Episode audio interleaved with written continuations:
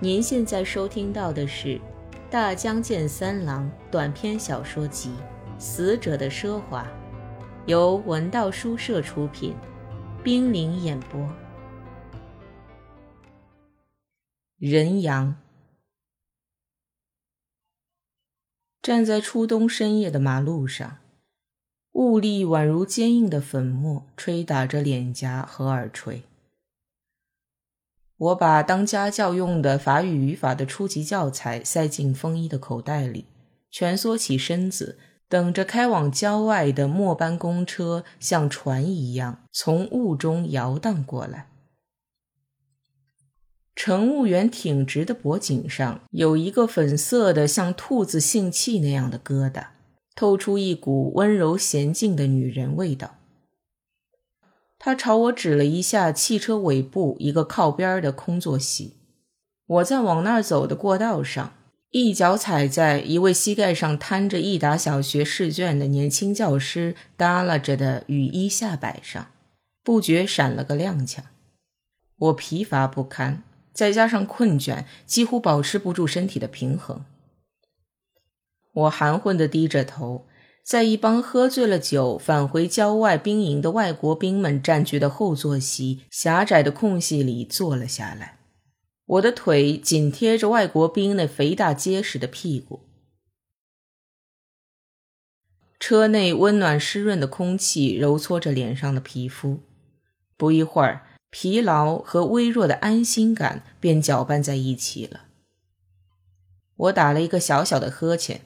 眼里流出了甲虫体液般白色的眼泪。往座位边上挤我的外国兵们醉醺醺的，很兴奋，有着牛一样湿润的大眼睛和短短的额头。一个士兵穿着黄褐色衬衫，衣领紧勒着红脖颈上的厚厚脂肪。他膝盖上坐着个个儿不高、脸庞却挺大的女人。这士兵一会儿和旁边的士兵大声争吵着什么，一会儿又凑到那女人枯树般没有光泽的耳朵旁，热心的叽叽喳喳地说着什么。那女人也喝醉了，晃着肩膀，摇着头，缠着士兵那鼓起的娇嫩嘴唇。旁边看着的士兵发疯了似的，大声笑着哄着。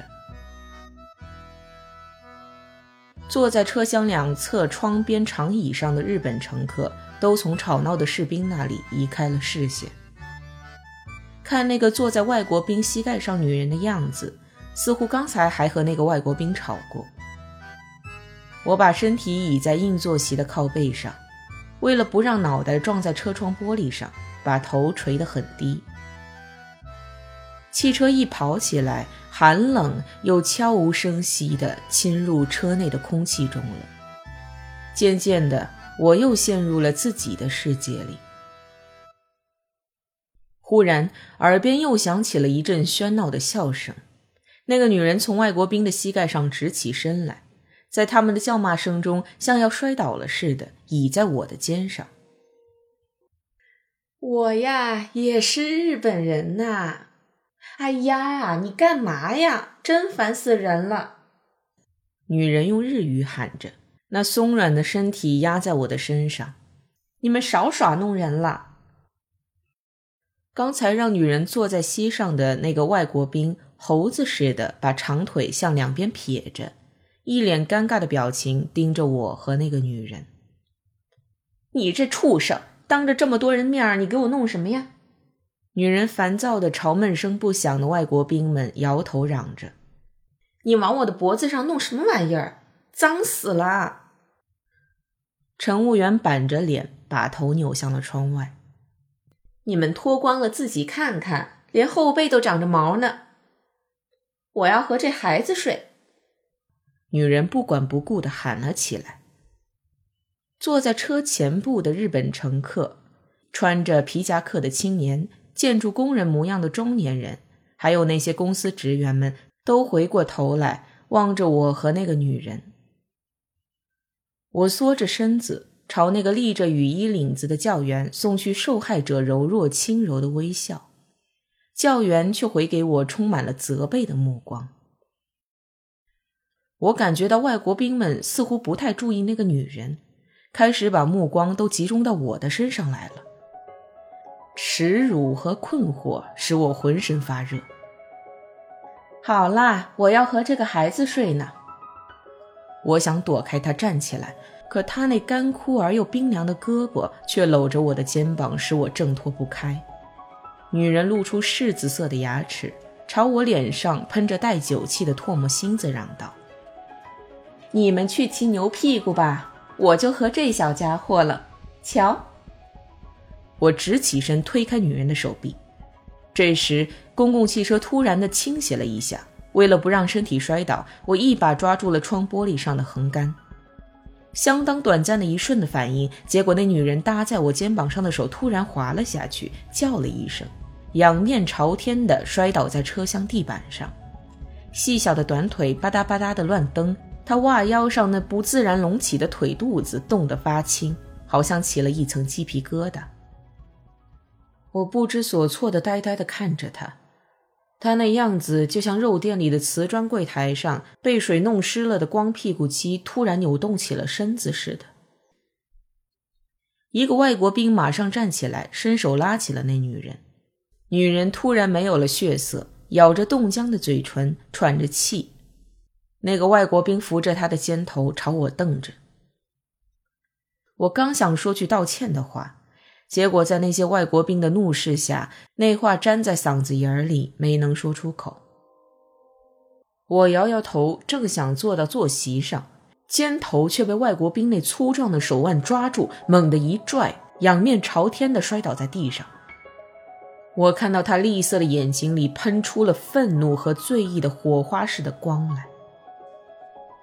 外国兵叫喊着什么。可我对他那突然袭来的齿音多又凶猛的话一点也反应不过来。他一瞬间忽然静下来，瞅着我，然后又发出了更粗野的喊叫。我狼狈不堪，只是看着他那晃动的坚硬脖颈和鼓胀的喉结，但他说的单词却一个都听不懂。他抓住我的前襟，一边摇晃一边叫喊。我强忍着学生服衣领勒着脖子的疼痛，却无法从拽着我衣领的外国兵那长着黄褐色粗毛的手臂里挣脱出来。他疯狂地喊叫着，唾沫星子喷在我扬起的晃荡的脸上。突然，他又往前一搡，我的脑袋便撞在车窗上，摔倒在后部坐席上。我像个小动物似的蜷着身子。外国兵像是高声命令什么似的叫喊了一声，忽然嘁嘁叉叉的声音静了下来，只有引擎转动的声响。倒在坐席上的我扭过头来一看，那个年轻的外国兵手里紧紧握着把闪着锋芒的刀。我慢吞吞地直起身，面对着插着武器的腰部微微起伏着的外国兵和他身边板着苍白面孔的女人。车上的日本乘客和其他的外国兵都默默地瞅着我们。外国兵一字一顿地重复着那句话，可是我的耳朵只能听到他那热血沸腾的声音。我摇了摇头。外国兵不耐烦地又一次重复起那过于生硬的但意思很明确的声音。我理解了那句话的意思后，突然的恐怖立刻攫住了我的心脏。向后转，向后转。他要干什么呢？我按着外国兵的信念朝后转过了身。后部宽大的车窗外面，雾好像沿着卷起的漩涡流动着。外国兵用他那生硬的声音又叫了起来，但我却一点也听不懂。当他反复地叫着那句有着悲索语感的俗语时，我周围的外国兵像是发作似的，响起一片喧笑声。我只是把头转过去，看着外国兵和那个女人。女人已经恢复了那活泼又淫荡的表情。外国兵故意夸张地做出威吓的动作，就像一个执拗的孩子似的喊着。我呆若木鸡地感到恐怖在消逝，可外国兵的意思我却一点也不懂。我慢慢的转过头，从他身上移开视线。他不过是和我开个玩笑吧，我真不知如何是好，但至少没有什么危险了吧？我望着车窗外面流动的雾，琢磨着。他们大概让我这么站一会儿，就会放了我吧。您现在收听到的是《大江健三郎》短篇小说集《死者的奢华》，由文道书社出品。冰凌演播。不过，外国兵那坚硬的手腕却抓住我的肩膀，像剥动物皮似的扒下了我的风衣。几个外国兵哈哈笑着帮着他，我却任凭他们摆布，一动也动弹不得。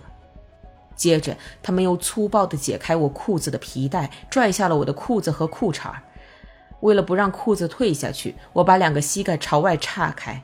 我的两只手腕被拉向两边，一只有力的大手按住了我的脖子。我弯着背，低着头，像一只四条腿的动物似的，在喧嚣的外国兵们面前露出了屁股。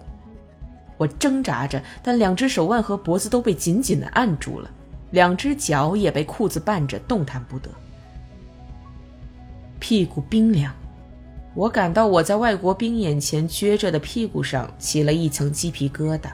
并逐渐变得发青。尾骨上有一块坚硬的铁，轻轻抵着。当汽车一震动，疼痛便像痉挛似的扩展到整个后背。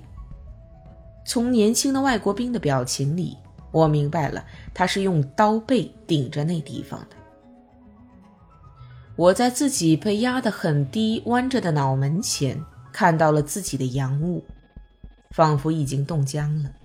狼狈过后的燥热和羞耻浸遍了我的全身，我气愤的像小时候那样生着闷气。可是，当我焦急的想从外国兵的手腕里挣脱出来，我的屁股也只能稍微的挪动一点儿。他们忽然唱起歌来，他们杂乱不齐的歌声和对面坐着的日本乘客那痴痴笑声传进了我的耳朵。我整个的被压垮了。手腕和脖子的压迫感稍有点放松，但我却连抬起身子的力气都没有了。鼻子两侧一点点的流下了粘稠的眼泪。外国兵们反反复复地唱着一支很简单的像童谣似的歌，并打拍子般的一下一下拍打着我在寒冷中开始失去知觉的屁股，笑声不绝于耳。打烊，打烊，啪，啪。他们用地方腔调很重的外国话，劲头十足的反复唱着：“打烊，打烊，啪，啪。”一个拿着刀的外国兵朝车厢前部走去，其他几个外国兵也去给他助威。日本乘客们越发忐忑不安起来。外国兵就像整队的警官那样，颇有权威地发出不断的叫喊声。这时，蜷着身子的我也明白了他们想干的事儿。当我的脖子被按着重新扭向前面的时候，便和那些站在车内中间通道上，忍着车的晃动，岔开两腿，弯着腰，裸露着屁股的羊们，并排站在一起了。我是排在他们行列尾部的羊。外国兵们狂热地唱着、喊着：“打羊，打羊，啪，啪！”这样一来，每当汽车一晃动，我的脑袋就和眼前有着褐色斑点的职员那冻得僵硬的瘦屁股撞在一起了。汽车突然一个左转弯停了下来，我的脑袋一下子向前栽去，撞在正往上提袜子的职员的小腿肚子上。前面突然传来急速的打开车门的声音，乘务员发出惊恐的孩子般刺耳的悲鸣，向黑暗的夜雾中跑去。我蜷缩着身子，听着那幼小而又声嘶力竭的惨叫声渐渐的消逝。没有谁去追赶他。算了算了，外国兵的女人把手放在我的背上，低声说：“我像狗似的摇着头，仰脸看着他那无聊的表情，又低下头，和我前面排着的羊们保持一致的姿势。”女人自暴自弃般的放开嗓子和外国兵们合唱起来：“打羊，打羊，啪，啪。”终于，司机也摘下白手套，脸色阴沉地解下裤子，露出了圆圆的、肥大的屁股。有几台汽车从我们的公车前横穿了过去，也有几个男人骑着自行车朝布满了雾气的窗玻璃里面望了望。那不过是个极平常的冬天的夜晚，只是我们却在寒冷的空气中光着屁股示众。